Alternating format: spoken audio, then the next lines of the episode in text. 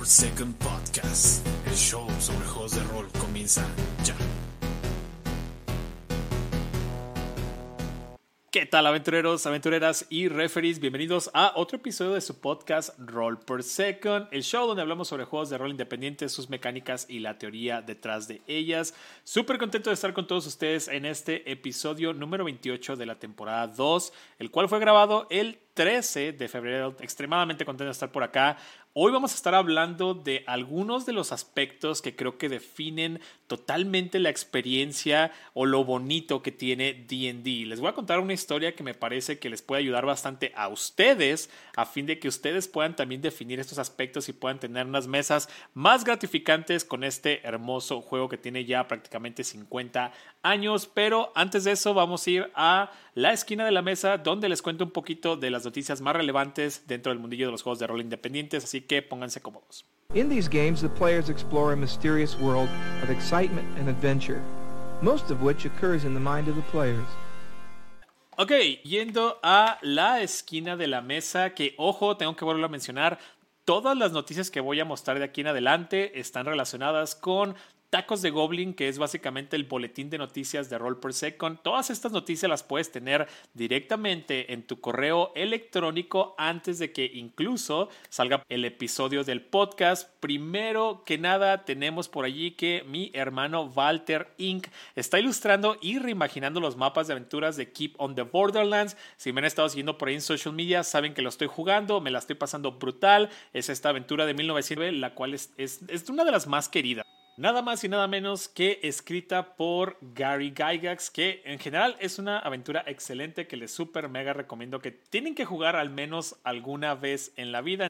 Vayan a seguir a Walter Inc. para que vean el progreso de esta increíble aventura y este increíble arte. Los genios de Stockholm Cartel acaban de lanzar el Backer Kit de la figura de acción de Morbor, que básicamente me pueden enviar 20 de esas porque van a estar geniales y se van a ver geniales por allí. A lo mejor se de tu librero de juegos de rol, así que también vayan a checarlo.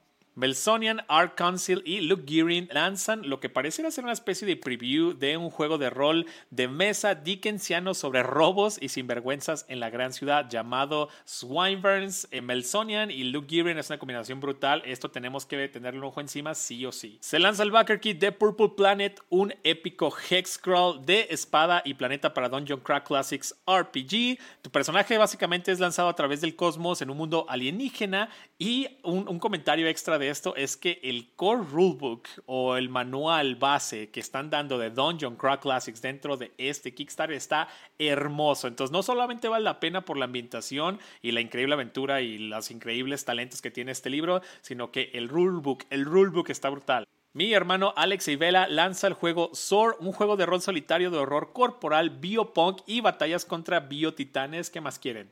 Inspirado en clásicos como Shadow of the Colossus y pues por supuesto el género Soulak, así que vayan a checarlo. Por otro lado, mi amigo Mario de la esquina del rol está financiando la próxima edición en español de Liminal Horror. Ya saben que es uno de mis juegos de horror cósmico moderno favoritos de la vida. Así que es buen momento para ir a apoyar este juegazo y este excelente trabajo por parte de mi amigo Mario. Así que vayan a checarlo. Este próximo domingo 18 estaremos corriendo la edición febrero de la Cobolcon, así que nos vemos para allí y jugar un montón de cositas independientes, diferentes, comiendo un poco de pizza, tomando cerveza y hablando de muchísima teoría rolera, así que ahí nos vemos. Por último, estoy muy contento ya que sigo en charlas con la editorial española El Refugio. Eh, ya espero que muy pronto les podamos dar algunas noticias de lo que estamos cocinando para todos y todas ustedes, que esto se va a poner genial. Entonces seguimos haciendo lazos con diferentes partes del mundo, lo cual me hace súper, súper feliz. Y más que nada el ponerme a reflexionar un poco de cómo el rol ha afectado bastante mi vida para que yo pueda y tenga la oportunidad de conocer a estas increíbles personas. Así que estén muy atentos para eso. Y con esto terminaríamos prácticamente la esquina de la mesa, un buen de noticias. Y lo vuelvo a mencionar, si tú quieres tener estas noticias directamente en tu bandeja de correo, puedes ir a suscribirte a Tacos de Goblin totalmente gratis para que te enteres rapidísimo de todo lo que está pasando dentro del mundillo de los juegos de rol independientes. Y con esto podemos pasar directamente a nuestro tema principal.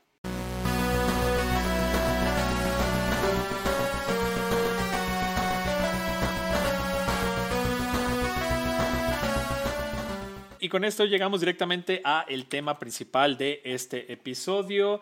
Eh, mi última partida de DD me enseñó dos cosas extremadamente importantes, o al menos dos cosas que de verdad me hicieron reflexionar bastante. La primera fue que me recordó la razón exacta por las cuales amo DD o cuál es el tipo de sabor o la definición para mí de lo que es una partida buena o excelente o que disfrute muchísimo de Calabozos y Dragones. La segunda fue que, pues básicamente voy a extrañar muchísimo a mi hermano y este episodio de alguna manera está dedicado a él por esta última partida que tuvimos, ya que mi hermano va a salir del país de manera indefinida durante algunos años, así que se le va a extrañar muchísimo en la party y lo que hice antes de que se fuera fue organizarle esta partida de espía de Calabozos y Dragones porque le fascina bastante, aunque decidí utilizar por allí mis diferentes sistemas que amo y adoro de vieja escuela. Y vamos a dejar bien definido que cuando estoy hablando de Calabozos y Dragones o de D&D, no estoy hablando del D&D contemporáneo, no estoy hablando de quinta edición, estoy hablando de El Calabozo y Dragones específicamente los 80, el cual para mí tiene prácticamente el sabor que me encanta, que necesito y sobre todo algunos de los escritores o de las aventuras más relevantes o incluso con mayor creatividad dentro de la historia de Calabozo y Dragones ever y también me estoy refiriendo a la filosofía de juego de OSR o de Old School Renaissance, lo cual es una especie de filosofía de juego, es una especie también por allí de manera de producir juegos e incluso de arte que también está extremadamente relacionada con el DD de vieja escuela.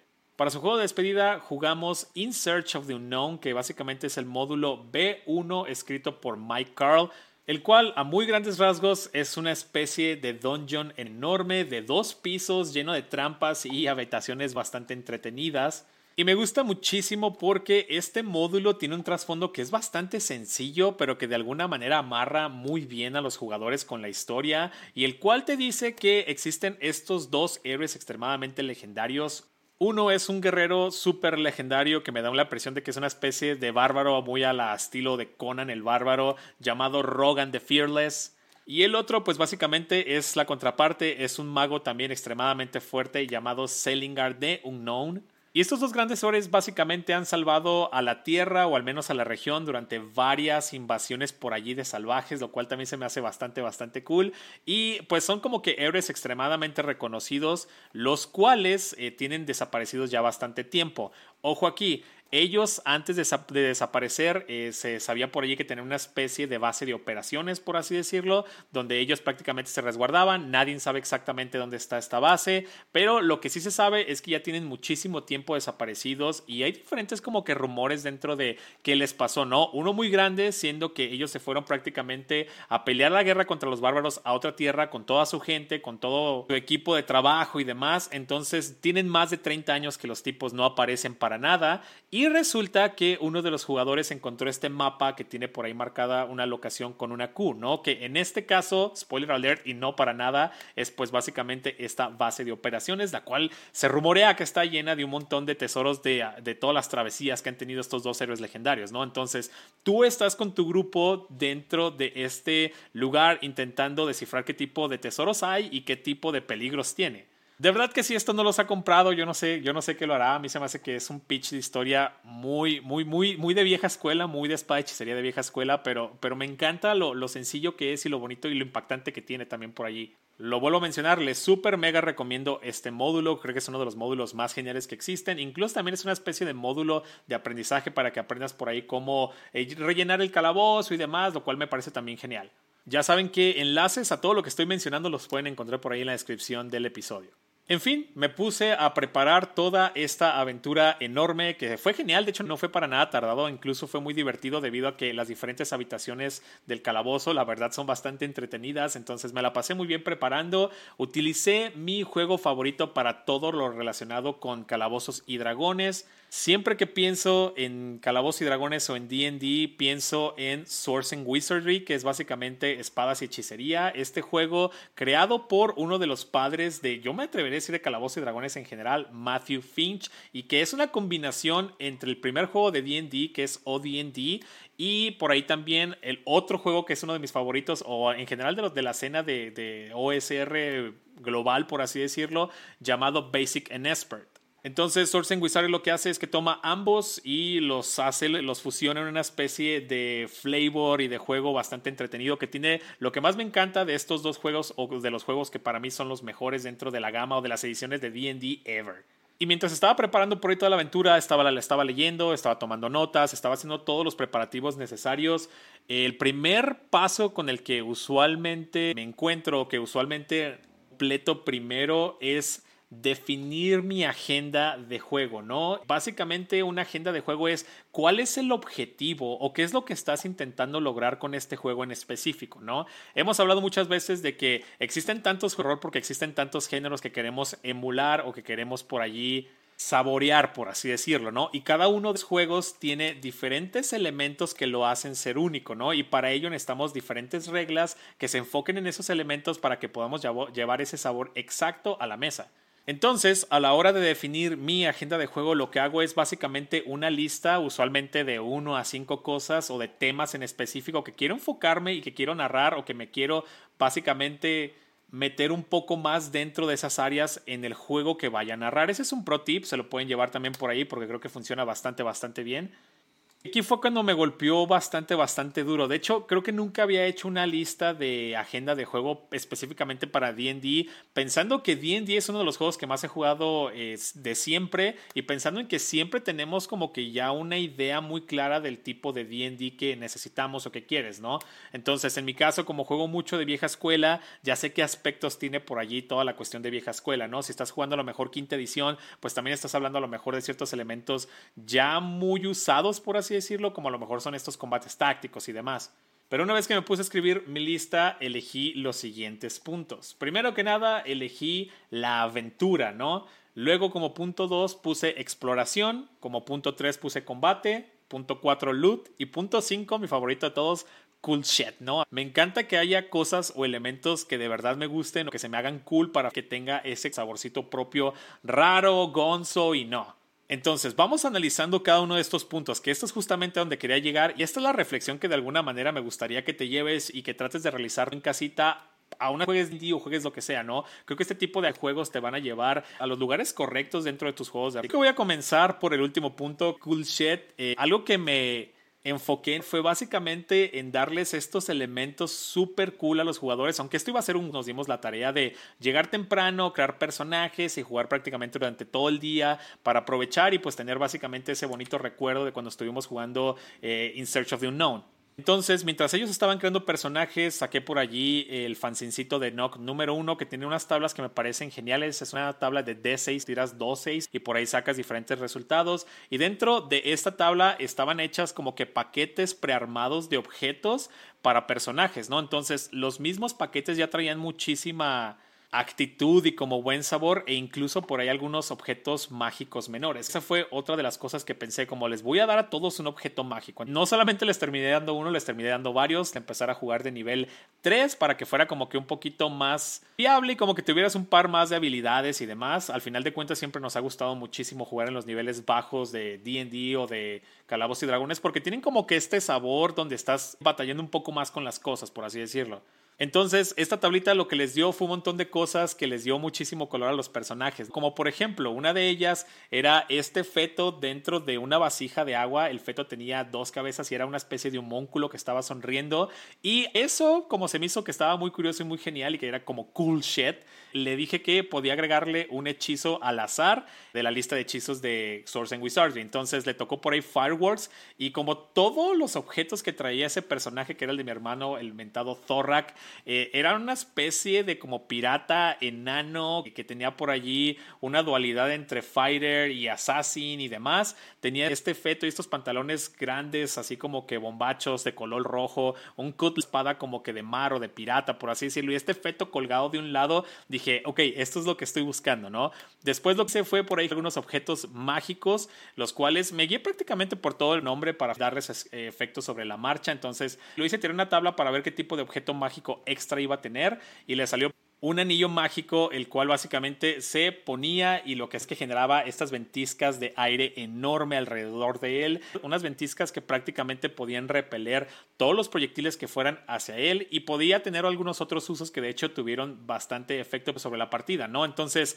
hay una especie de miedo de repente a la hora de darles objetos mágicos incluso a tu grupo. No hemos leído o hemos visto a lo mejor muchos estos diferentes posts y diferentes cosas que te dicen, no les tanto, ¿no? Porque se desbalancea, porque se hace así, porque se sea...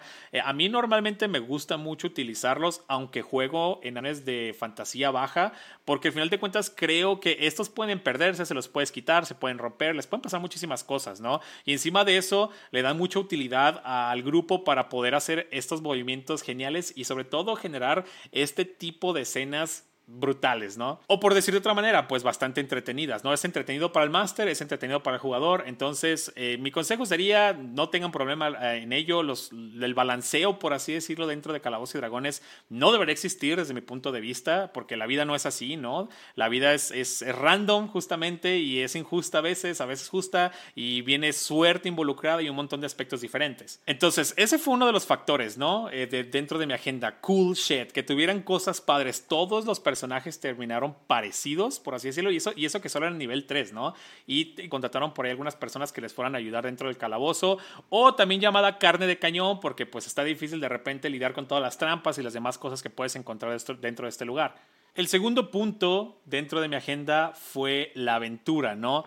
La cuestión de la aventura, creo que esta es una de las fallas más grandes que tienen por allí de repente las aventuras del DD contemporáneo. Y estas suelen ser que están muy enfocadas casi todas en combate y en experiencia, por así decirlo, ¿no? Y la experiencia para mí siento que solamente es un factor de haber aventurado. Es decir, la mayor parte de las veces mis jugadores o los jugadores que he tenido prácticamente toda la vida siempre están más involucrados dentro de la aventura o de cómo se están desarrollando sus personajes, no necesariamente mecánicamente, sino más bien hablando de la historia en general, por así decirlo. Entonces, para mí, esa progresión se ve reflejada en los niveles, pero creo que les emociona un poco más a veces a los jugadores el tener un lugar donde ir o conocer que lejos de, los niveles o de la experiencia, por así decirlo. Y aquí es donde a veces me contradigo un poco con la filosofía de vieja escuela, ¿no? Porque, por ejemplo, en, la vieja escuela se piensa en que el oro se convierte o se transfiere a experiencia. Es decir, la mecánica normalmente funciona que no les das experiencia por matar cosas, les das experiencia por sacar tesoros de lugares abandonados. Entonces, esto te cambia totalmente el juegas calabozos y dragones, ¿no? Ya no estás tratando de matar todo por experiencia, ya no puedes abusar de eso. No todos los encuentros son viables para que los pelees porque puedes encontrar cosas que están muy por fuera de tu nivel. Entonces, esta manera de jugar te cambia mucho el chip. Me gusta mucho en teoría, pero aún así, por ejemplo, son partes de la vieja escuela o de la filosofía que no utilizo. De hecho, yo soy más de pensar en la experiencia como por milestone, por así decirlo, o, cada que ha pasado un cierto tiempo dentro de la aventura, es cuando nos damos el tiempo de subir de nivel y de pasarles cositas extras, pero es porque ya es una progresión que va de la mano junto con la historia. Entonces, teniendo esto en cuenta, la historia que les mencionaba acerca de este lugar legendario que pudiera tener cosas súper raras, desde ahí ya era un paso muy bueno, ¿no? Y creo que todas tus aventuras, o al menos todas mis aventuras de DD, tienen que tener ese elemento de aventura, ¿no? Estamos yendo a un lugar por cierta razón, quizás, o sea, como que el viaje, por así decirlo, es como lo importante.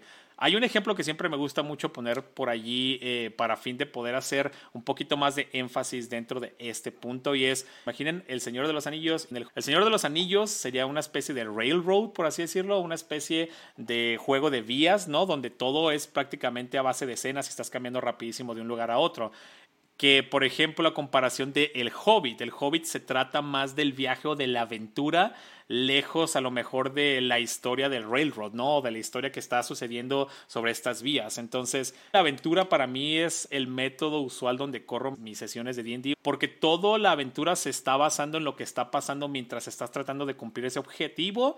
No te voy a estar guiando como escena tras escena para fiarte a través de toda una historia. Es básicamente otro tipo de juego. Con eso cubriríamos básicamente ese punto de aventura. El tercer punto era exploración y ese también me parece que es bastante importante cuando hablamos de calabozos y dragones, ¿no? Porque es, el calabozos dentro del nombre. La exploración de lugares puede ser tan gratificante y sobre todo en este tipo de lugares como son los calabozos. Para este calabozo utilizamos las reglas de crauleo puro y duro manejo de recursos e incluso pues también por allí esos momentos de wow, de descubrimiento que es por ahí encontrar una puerta secreta y demás. En cuanto a las reglas de crauleo, pues básicamente estamos hablando de que cada acción que ellos toman, por ejemplo, de cuánto se movieron, qué examinaron y demás, toma 10 minutos de hacer. Esto está consumiendo por ahí los diferentes recursos que tienen encima de ellos, como son por ahí las antorchas, las luces, la comida y demás, ¿no? Estás llevando un registro exacto de cuánto están caminando y hacia dónde están caminando, cuánto tiempo ha pasado, cuántas antorchas se han gastado y en dado caso de que se queden, por ejemplo, ahí a descansar para recuperar vida o algo por el estilo, estás contando días de comida, eh, agua, entre otras cosas, lo cual me parece extremadamente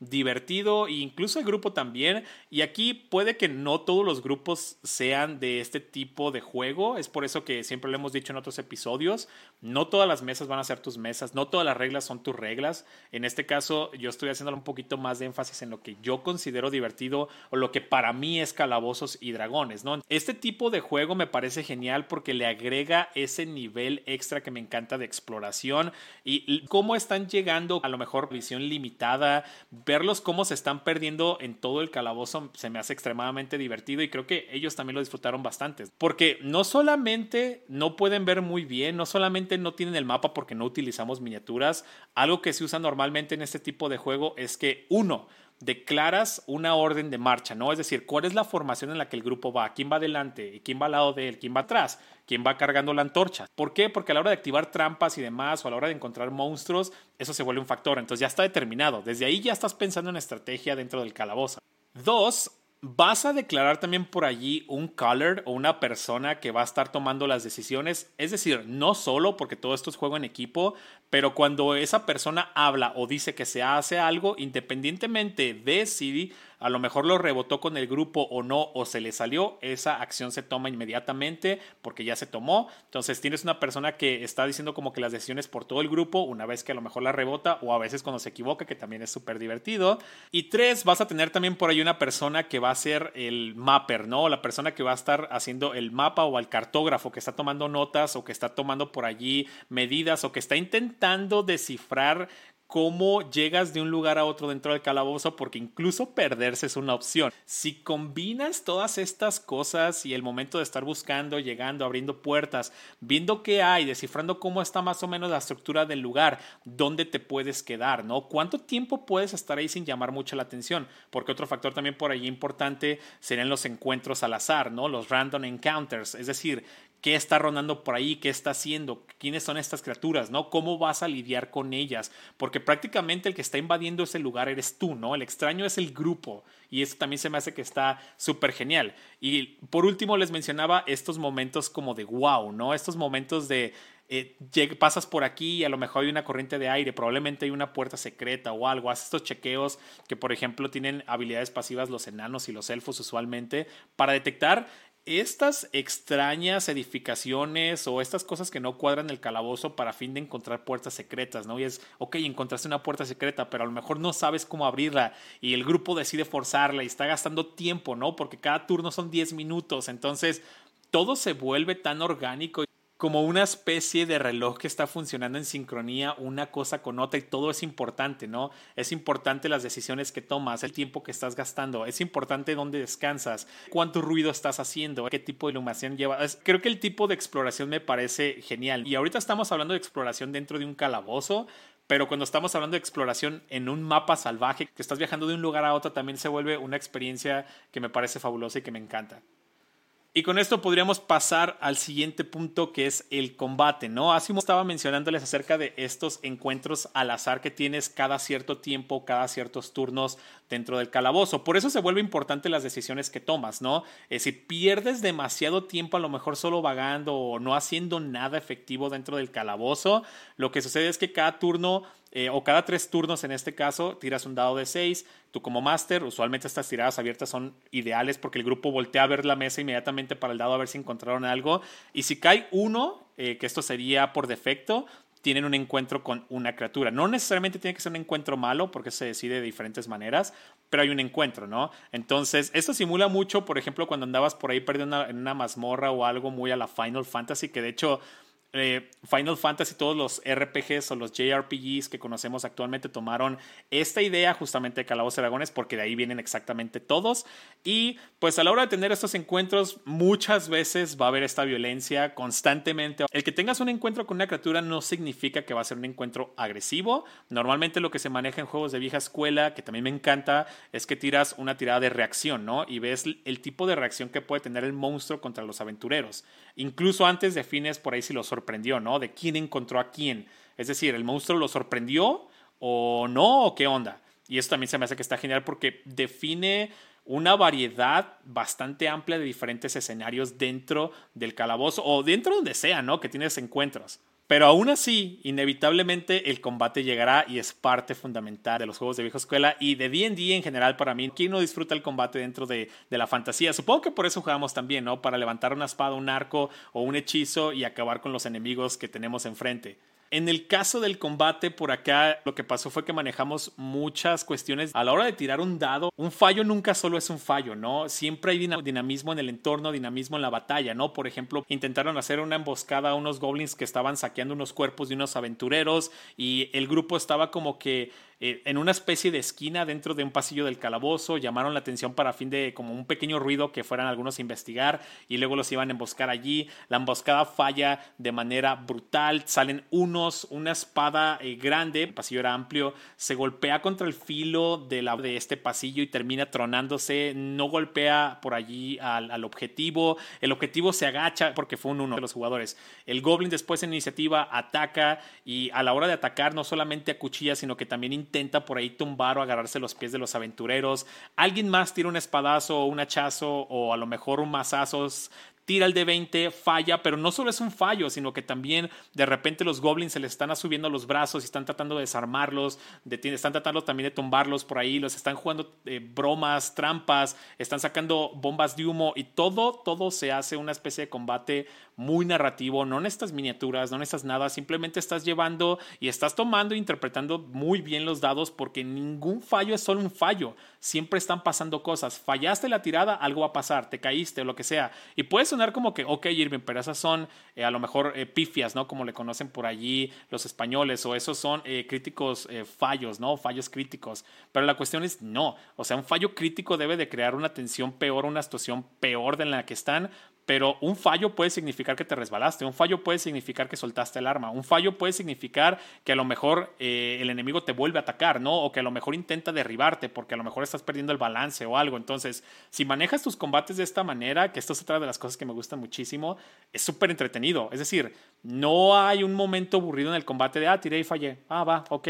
No, porque cada tirada importa, ¿no? Hay por ahí una filosofía que sí me gusta mucho de los juegos de vieja escuela, que es eh, pues cada acción tiene gran impacto y todo tiene un gran riesgo. Siempre hay un gran riesgo de por medio, ¿no? O sea, ese golpe no solo fallaste y no solo fallaron la emboscada. Hay un, gran riesgo de que a lo mejor corran y busquen ayuda, ¿no? O que a lo mejor la situación se voltee contra ellos. Y eso vuelve cada combate único porque cada combate es por tu vida. Y eso, es, eso me fascina. Hubo otro combate muy importante también más dentro del calabozo. Una vez exploraron, fueron, vinieron, gastaron antorchas, eh, entraron a diferentes lugares, locaciones y demás más.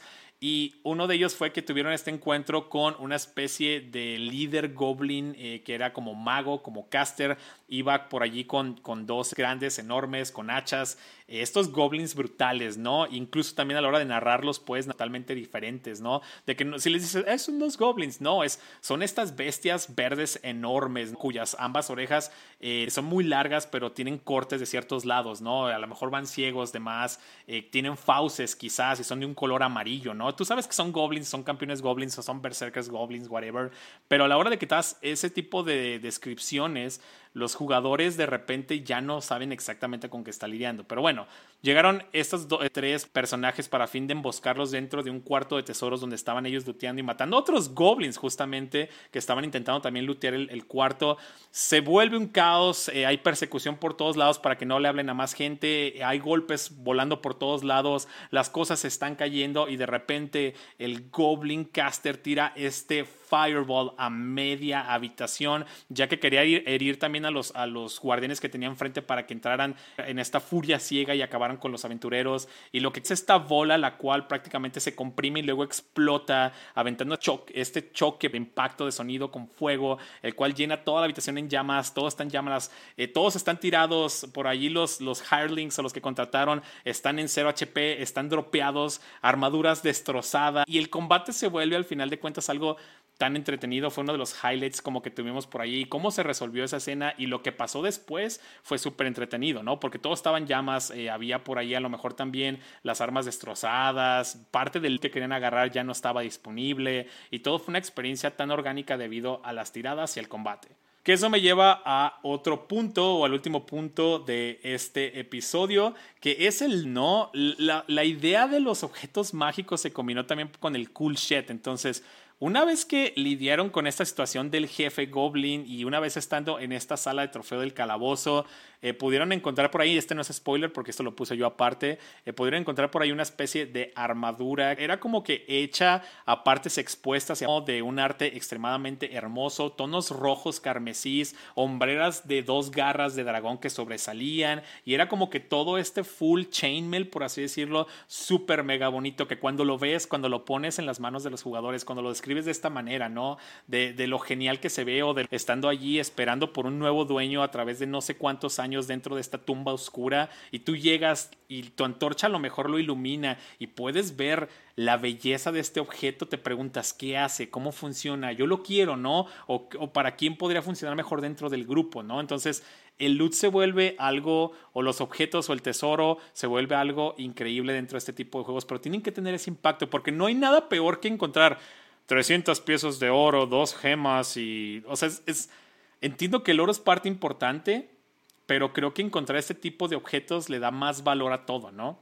Y les mencionaba hace un momento también por allí que puede haber este, esta adversión o este miedo a darles cosas porque no, es que se van a poner súper OP, ¿no? O a lo mejor ahí es donde los juegos contemporáneos se pueden romper un poco más. Si los jugadores están cayendo a cero hit points, que esto fue algo que yo hice, eh, objetos se empiezan a romper. La primera vez que caes, tú eliges qué objeto pierdes, ¿no? O qué es lo que pierdes. Tienes que sacrificar algo de valor. No me puedes decir nada más que fue, oh, sí, no, es que fue la mochila donde cargaba cosas nada más, ¿no? Es como, no algo de valor. En este caso podría ser ese anillo mágico de viento que te había dado al principio, se rompe, se pierde, vuela, no lo encuentras, yo que sé, se vaporiza, ¿no? O funcionaba de cierta manera, o intenta cubrirte tanto que aún así termina rompiéndose del impacto del fireball o algo por el estilo, pero vas a estar perdiendo objetos constantemente. Entonces, eso hace que de alguna manera no se llenen de tantos objetos, que igual puedes mantener un poco de ojo en ello para que no sean como que combinaciones muy tontas y aún así sería súper divertido. Creo que aquí es donde a veces te puedes a lo mejor